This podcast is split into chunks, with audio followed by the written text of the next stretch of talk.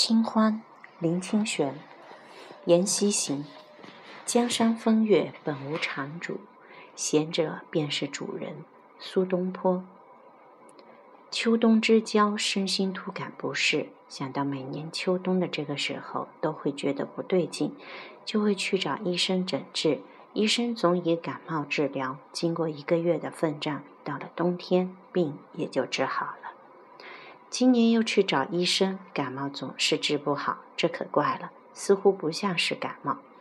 终于找到一位对中西医都有造诣的医生朋友，他铁口直断：“你这不是感冒，是过敏。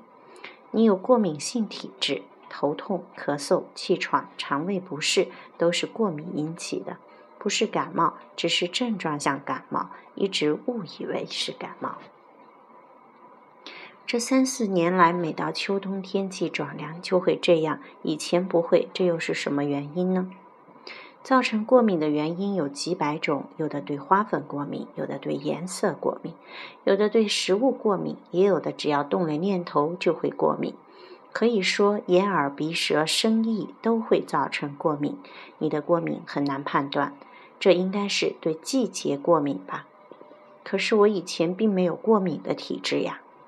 体质是会改变的，也有到了七老八十才对某些东西过敏。你到了五十岁才改变体质是很正常的。医生朋友给我开了一些排毒的药方，吃了几天，果然好多了。等到冬季一来，我的病就痊愈了。到底是药方确实有效，或者是过了敏感季节，连我自己也分不清。只是一想到人的体质是不断改变的。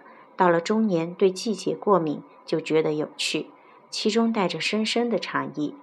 我想到静虚禅师的三不求：一不求绝对的健康，绝对的健康有贪欲，所以古人说久病成良医；二不求没有烦恼的人生，舒适的生活会造成人生的主观和待情，所以古人常说接受生命里的焦虑和痛苦；三。不求修行中始终没有障碍，修行无障碍，求道之心就会熄灭。所以古人曾说，在困境中得道。绝对的健康、不恼的人生、无爱的修行，正是身心灵的完美境界。这在生命里都是难能的，在许多时候想求也求不到，能有不求的心，反而坦然。文学创作也是如此。虽然力求完美是作家不可避免的向往，因为身心灵的受限与变化，很难写出自认完美的作品。文学里带一点苦恼，创作中带一些障碍，一直处在相对的美好，就值得安慰了。多年以来，我一直习惯在写作之前，先找来自己的旧作，阅读几段，这使我的心能静定下来，并看到旧时作品中的缺憾。这使我知道，我不止人生的体质改变，文学的体质也改变了。许多从前敏感介怀的事，如今已云淡风轻；反而从前不在意的事，现在却因为思虑细密而变得重要了。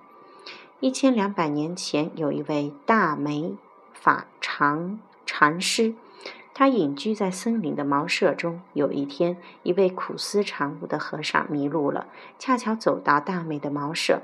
他向大梅请教出山的路，大梅说：“沿西行。”意思是只要沿着西行走，就会找到离山的路。